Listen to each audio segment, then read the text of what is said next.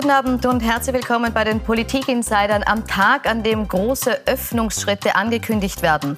Ab dem 5. März sollen die 2G- und 3G-Regeln fallen. Maskenpflicht gibt es dann nur mehr in Supermärkten, Öffis, Post, Bank und Spitälern.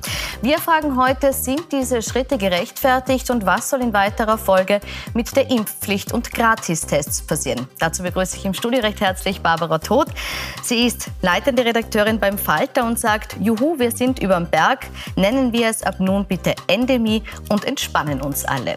Und ich begrüße via Skype die Patientenanwältin Sigrid Pilz, die sagt, leider hört die Regierung nicht auf besonnene Wissenschaftler. Wir wissen zu wenig über die künftige Entwicklung. Wer trägt die Verantwortung bei Voreiligkeit? Herzlich willkommen. Frau Pilz, wir haben mit GECKO nun ein Gremium, in dem viele renommierte WissenschaftlerInnen sitzen. Und dieses Gremium hat sich nun für eine Öffnung ausgesprochen. Weshalb halten Sie die dennoch für verfrüht?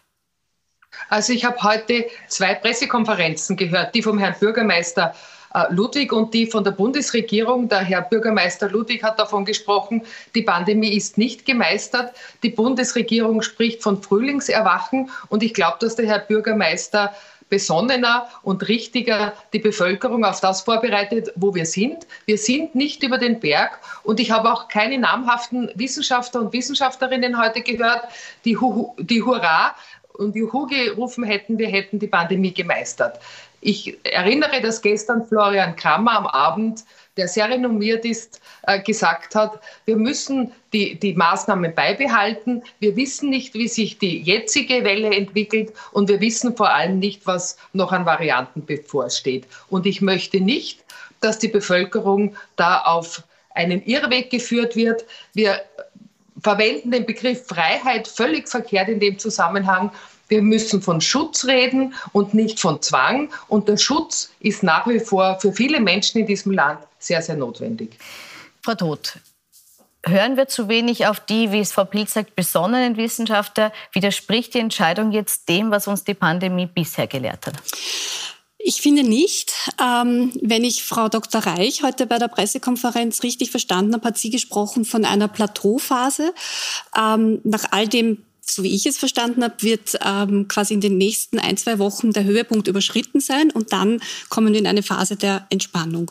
Was natürlich nicht heißt, dass der Herbst nicht herausfordernd wird. Deswegen finde ich auch Formulierungen wie die Pandemie ist vorbei ähm, nicht richtig. Aber ich glaube, es ist auch wichtig, den Menschen zu signalisieren, ähm, wir reagieren sozusagen je nach Situation. Und jetzt ist der Moment gekommen, wo wir auf dieses massive Testen verzichten können, wo wir beispielsweise die Masken der Kinder in den Schulen lockern können und wo wir einfach Entschuldigung, wenn ich das Wort Freiheiten verwende, aber ich finde, das ist schon angebracht, wo wir quasi jene Rechte auch wieder endlich zurückbekommen, die uns ähm, zu Beginn der Pandemie äh, mit gutem Grund, äh, wo wir eingeschränkt wurden, aber die eben jetzt quasi wieder uns zusteht. Frau Pilz, ist dieser Punkt erreicht, so wie es Frau Todt jetzt beschreibt? Weil sie sagt, dieses Plateau ist erreicht und äh, wir sehen jetzt in der Kurve, dass wir uns das leisten können. Äh, Frau Todt spricht einen wichtigen Punkt an, der mich auch sehr beschäftigt. Wir haben die Maskenpflicht bei den Volksschulen jetzt äh, aufgehoben.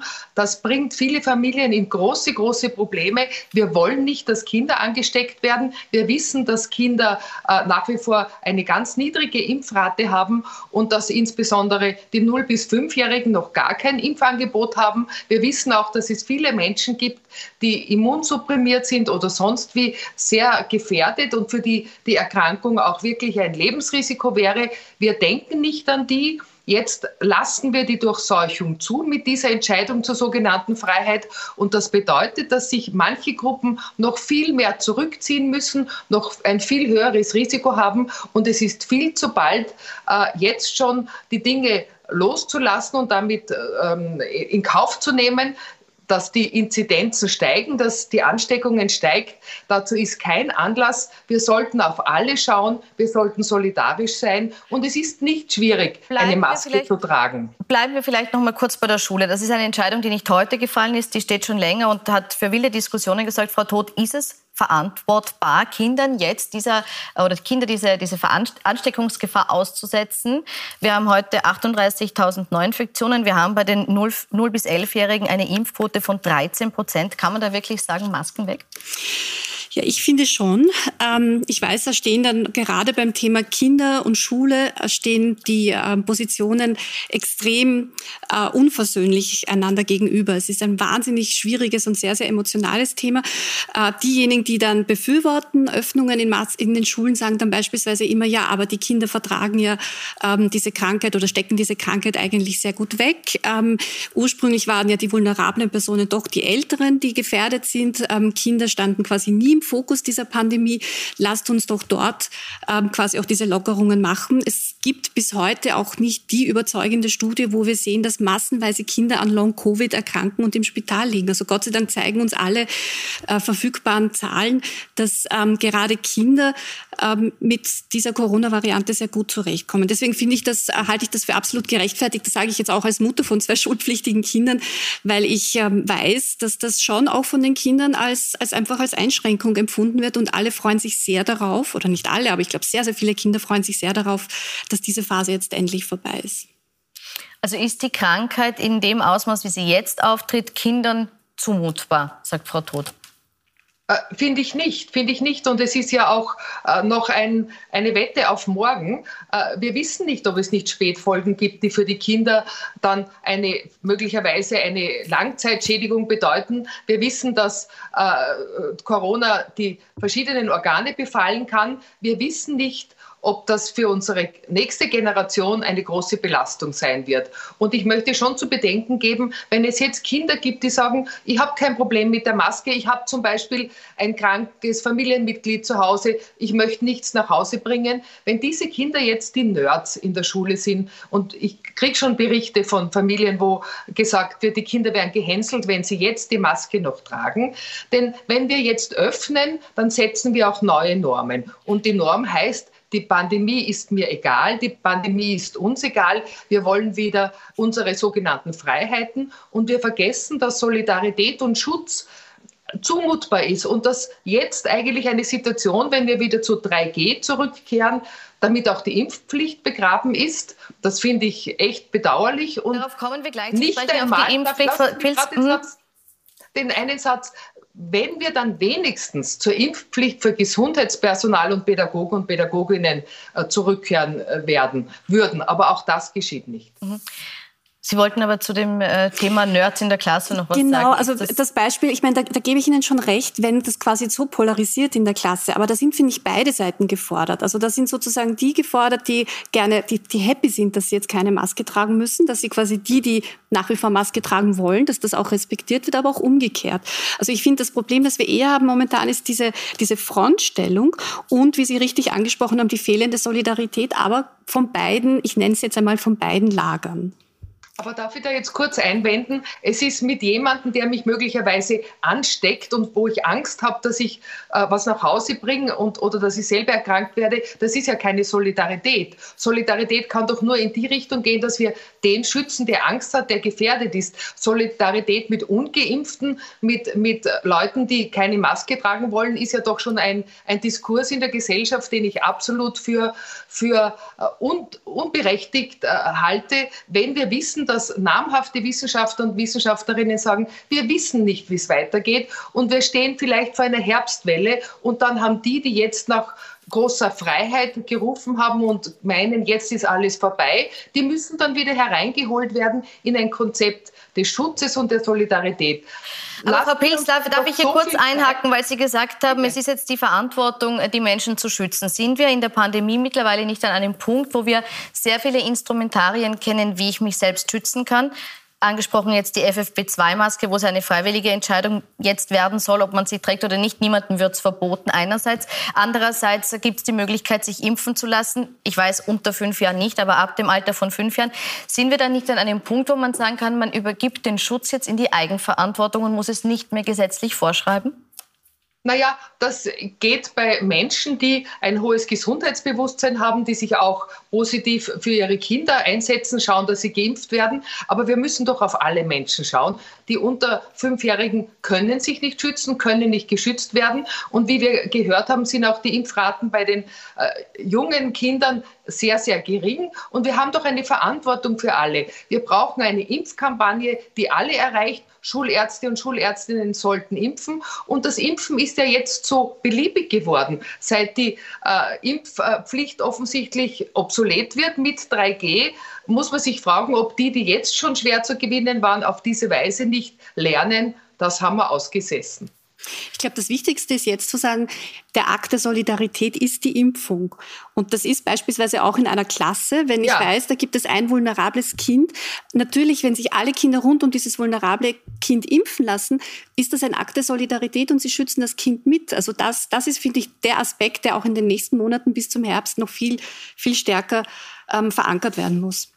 Aber wir haben doch eine gesellschaftliche Verantwortung. Wir müssen doch darauf schauen, dass die Schulen ordentliche Luftreinigungssysteme haben, dass das mit dem Lüften klappt, dass CO2-Messung gemacht wird, dass Eltern, die ein krankes Kind zu Hause haben, dass die dann auch zu Hause bleiben können, dass wir Homeoffice nicht jetzt sozusagen wieder zurücknehmen. Es gibt viele Maßnahmen, die mit dieser sogenannten Freiheit jetzt eigentlich in Frage stehen. Und ich habe äh, einen großen Respekt vor jenen Familien und vor jenen Menschen, die sich, die jetzt sagen, wir haben zwei Jahre uns geschützt, die Oma geschützt, die Kinder geschützt, uns alle, und jetzt sind wir durch, zur Durchseuchung freigegeben. Was soll ich denen sagen als Patientenanwältin? Aber ganz so stimmt es ja nicht, zur Durchseuchung freigegeben. Also ich meine, beispielsweise, Was ich habe, nein, aber ich habe ja auch zwei, zwei Eltern, die sind äh, vulnerabel, die sind natürlich alle geimpft. Meine Kinder, wenn ich zu denen fahre, natürlich impfen wir und testen wir uns vorher, damit äh, ich meine Eltern schütze. Gleichzeitig werde ich demnächst mit Freundinnen wahrscheinlich in Abendlokale gehen und mich unglaublich freuen, dass ich endlich wieder tanzen kann. Also ich finde, es ist ja auch etwas, was sehr situationsbezogen äh, jetzt in den nächsten Monaten ähm, muss man das handhaben. Also mir fehlt ein bisschen diese, diese ähm, ich finde, es ist sehr apodiktisch, ja, entweder oder. Aber im Grunde wird jeder von uns viele Entscheidungen treffen in seiner Eigenverantwortung. Wie umgehen jeweils mit der Situation? Mit wem bin ich zusammen? Wer ist diese Person? Ist die vulnerabel oder nicht? Und je nachdem passe ich quasi äh, mein Verhalten an. Ich finde diese Perspektive gut und ich finde, die sollten wir jetzt auch nicht schlecht machen, sondern das ist eigentlich eine Perspektive, die uns zurückführt zum, zum Leben davor. Ich sage jetzt nicht zur alten Normalität, ja, sondern einfach zu, zu einem Stück weit Leben, wie es eben vor 2019 war. Frau Todt, Sie sind jemand, der sich individuell gut verhalten kann. Ich denke aber an jene Menschen, die in Berufen sind, wo sie sich nicht schützen können, die so unter Druck sind, dass sie auch ihre Familie nicht schützen können. Also wir dürfen nicht so tun, als wäre die Pandemie, wie Kurz gesagt hat, jetzt Privatsache, ist sie mitnichten. Wir sind nach wie vor in einer Situation, wo wir als Gesellschaft aufeinander achten müssen. Und ich bin da beim Bürgermeister Ludwig, der sagt, bleiben wir vorsichtig. Wir sind jetzt auf einem Plateau. In Dänemark steigen die äh, Zahlen wieder durch die Decke. Die WHO warnt vor äh, zu raschen Öffnungsschritten. Die ganze Welt ist noch nicht in, sozusagen im Leo, in sicherer Situation. Da kann man doch nicht sagen, ich, die Frau Tod, ich gehe wieder tanzen, weil ich kann auf mich aufpassen. Du zum so Tanz noch was sagen? Ich werde so sehr jeder, jeder den Tanz der tanzen gehen, aber ich werde tanzen gehen. zwei Punkte, die ich daraus aufgreifen möchte. Einerseits war der Wiener Weg angesprochen. Da meine Frage, also in Wien wird es strenger bleiben. Das heißt, es wird äh, nach wie vor 2G gelten ab dem 19. Februar, was die Gastro betrifft. Und ab 5. März wird zwar die Nachtgastro öffnen, aber auch mit der äh, Einschränkung 2G. Ist das äh, eine Regel, die angemessen ist, wenn man bedenkt, dass Wien eine Großstadt ist, oder ist Bürgermeister Ludwig dazu vorsichtig, Ihrer Meinung nach? Ähm, ich glaube, Bürgermeister Ludwig äh, hat diese Entscheidung auch unter politischen Aspekten getroffen, weil er ähm, sich im Rahmen der Pandemiebekämpfung, er hat seinen eigenen Weg gefunden. Der war durchaus erfolgreich und ich glaube, er möchte diesen eigenen Weg auch quasi in Absetzung zur Bundesregierung weiter ähm, fortsetzen. Das verstehe ich politisch, weil das ist quasi ein Asset von ihm auch gewesen. Also aber inhaltlich, mehr als ich sehe es als politische Prinzipsache, als, als Marketing-Sache. Ich sehe es jetzt nicht unbedingt inhaltlich getrieben und ein Beispiel dafür oder ein Beleg dafür ist, dass er ja auch schon gesagt hat, wenn das Testen nicht mehr vom Bund bezahlt wird, ähm, also das Google-Testen etc., wo ja Wien wirklich ähm, Spitzenreiter ist in der Verwendung dieser Tests, dann wird sich die Stadt ja auch überlegen, ob sie ähm, das kostenpflichtig Darf ich dazu was sagen? Wird. Ja, bitte. Also ich, ich meine, der Bund ist zuständig für die Finanzierung der Pandemiebekämpfung und es ist sicher ein Powerplay, wer das bezahlt. Das, das ist noch nicht entschieden, wie das weitergeht. Aber wenn Sie jetzt sagen, das ist sozusagen eine politische Aussage des Herrn Bürgermeisters, so ist es ja umso mehr eine politische Aussage der Bundesregierung, heute anzukündigen, dass wir praktisch ab 5. März keinerlei oder fast keine Maßnahmen mehr beachten müssen, dem entspricht nicht die Evidenzlage, dem entspricht ganz offensichtlich das Interesse von Lobbys, das Interesse auch vielleicht nicht so viel Raum nach rechts abzugeben, indem man auch ein paar wieder nach Hause holt.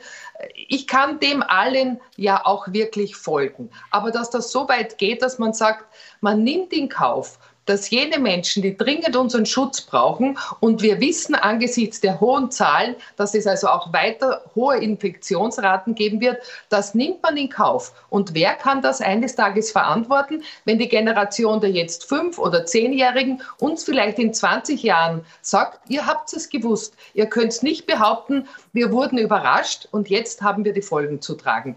Man Frau Todt, ich, ich, möchte das, ich möchte das gern von Frau, Frau Todt jetzt da, da kurz darauf reagieren lassen. Äh, Sie haben jetzt gesagt, Herr Bürgermeister Ludwig handelt politisch. Ist es auch bei der Bundesregierung so, dass hier ja. eher auf innenpolitische Interessen geschaut wird als auf pandemische Evidenz? Es ist, glaube ich, eine Mischung. Es ist eine Abwägung und ich würde das jetzt auch nicht so, ähm, so anklagen, sondern gerade wenn man nach Dänemark schaut, da hat sich ein Politologe quasi angeschaut, warum der dänische Weg so erfolgreich war und ein Schlüssel dazu war, dass die den Menschen dort sehr bald vermittelt wurde, uns leider nicht, dass quasi Entscheidungen in der Pandemie immer ein Tauschgeschäft sind und dass es quasi nicht den einen besten Weg gibt, sondern dass man, dass man immer abwägen muss. Und dass die Regierung jetzt quasi so entschieden hat, war auch eine Abwägungsfrage. Das wird, finde ich, nicht gut genug transparent gemacht. Ähm, das wäre aber wichtig. Ich glaube, die Leute spüren es im Grunde eh, ähm, weil sie, weil sie ja doch am Ende einen gewissen Hausverstand haben.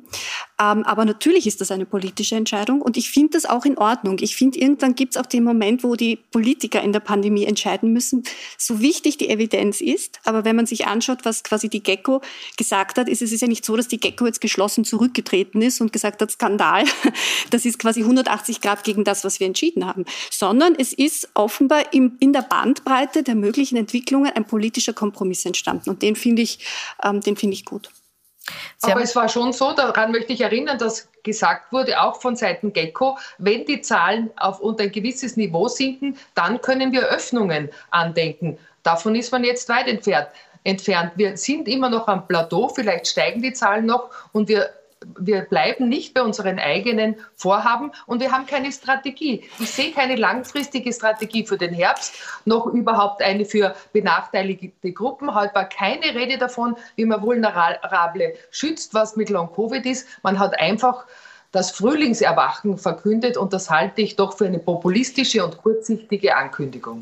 Ganz, ganz so ist es nicht. Ich meine, Gecko hat schon vor einigen Wochen quasi eine Herbstprognose beispielsweise abgegeben, wo die Expertinnen gesagt haben, wenn ähm, quasi im Herbst eine ähnlich geartete Viruswelle wie Omikron kommt, dann äh, könnte es auch ausreichen, dass wir quasi klassische Virusüberwachung machen, Surveillance, so wie wir es von der, vom Grippevirus kennen, ähm, eben ohne diese Massen-Gurgeltests, sondern mit, mit speziellen Tests, die halt bei Hausärzten etc. abgenommen werden und dass wir sozusagen dann im Herbst in, eine, äh, in ein Management kommen, das ähnlich einer Grippe ähm, ausschauen wird. Also so ist es nicht, dass Gecko nicht Wenn auch Perspektiven aufzeigt. Wenn es so bleibt, genau. Wenn das, ist, das Virus mitspielt. Das ist die das wichtige ist die ohne Wirt in jeder der Präfix. Wenn das so Virus mitspielt, das ja. möchte ich auch noch äh, aufgreifen in Bezug auf die Variation, die es jetzt von Omikron gibt, die B2-Variante. Die ist nämlich in Dänemark schon vorher schon und in Dänemark sehen wir ja sehr wohl, dass jetzt die Zahlen wieder massiv steigen. Wir wissen, dass diese Variante auch in Wien jetzt schon 20 Prozent der Fälle ungefähr ausmacht. Wien ist die einzige Stadt in Österreich, die das wirklich äh, flächendeckend äh, sequenziert. Also hier ein Fünftel und wir müssen davon ausgehen, dass das steigt. Sehen Sie nicht auch die Gefahr, dass die Fallzahlen in Österreich wieder exorbitant nach oben gehen könnten und wir wieder schließen müssen. Also das, wenn ich der Frau so Dr. Reich, ähm, der GECO-Expertin, richtig zugehört habe, hat sie ja quasi auch diese Ambivalenz beschrieben, also diese neue Virusvariante. Ähm, und die Einschätzung der Experten ist, man muss das unter Beobachtung halten, aber es geht jetzt niemand von einer Variante aus, wo die Kurve wieder extrem nach oben schnellt. Also es ist quasi eine gewisse Unsicherheit, aber keine, die, die uns quasi ins Chaos stürzen sollte. Das ist das, das Bild, das ich mitgenommen habe. Vielleicht habe ich was falsch verstanden, aber ähm, Aber die dänischen Zahlen zeigen gerade diese Kurve ganz nach oben. Ja, bei den Infektionen. Aber die Frage ist ja immer, wie schlagen sich diese Infektionen dann im Gesundheitswesen nieder. Also ich finde, also, wir dürfen das nicht aus dem Fokus verlieren. Das war ja auch immer quasi ja. die, die, der Fokus der ganzen Maßnahmen und Einschränkungen, das Gesundheitswesen nicht zu überlasten.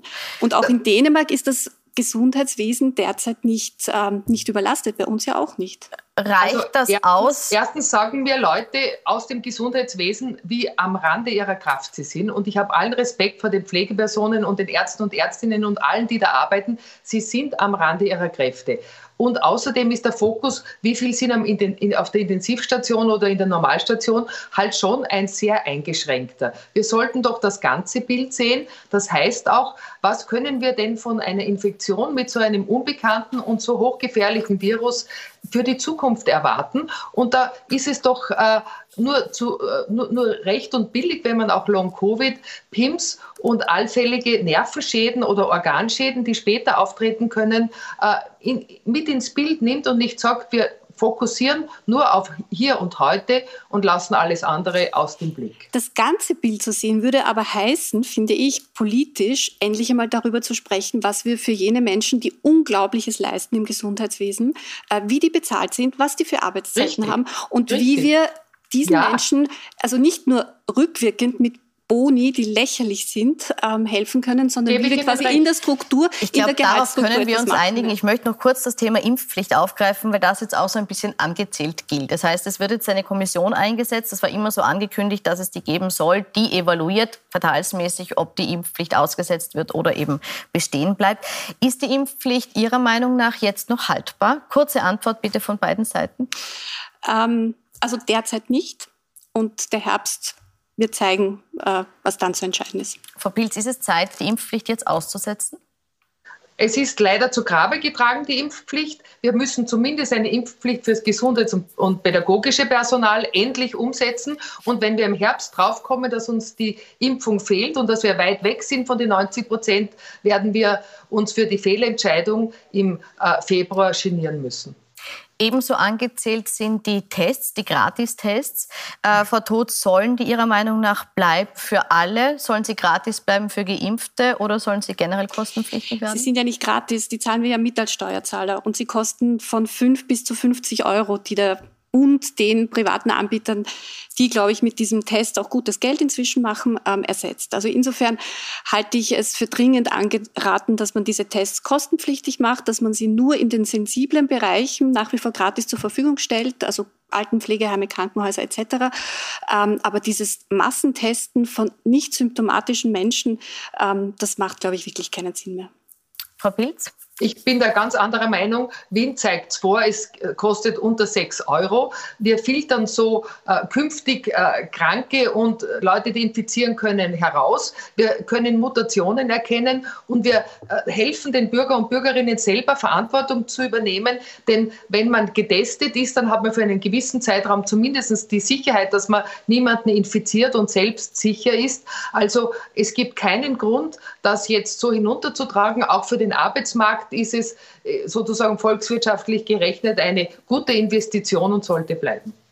Ich bedanke mich bei Ihnen für die Diskussion zu diesen doch sehr weitreichenden Öffnungsschritten, die jetzt kommen werden. Wie sich die Pandemie dadurch entwickelt, das verfolgen wir für Sie weiter auf Puls 4 und Puls 24. Danke Ihnen und schönen Abend. Guten Abend.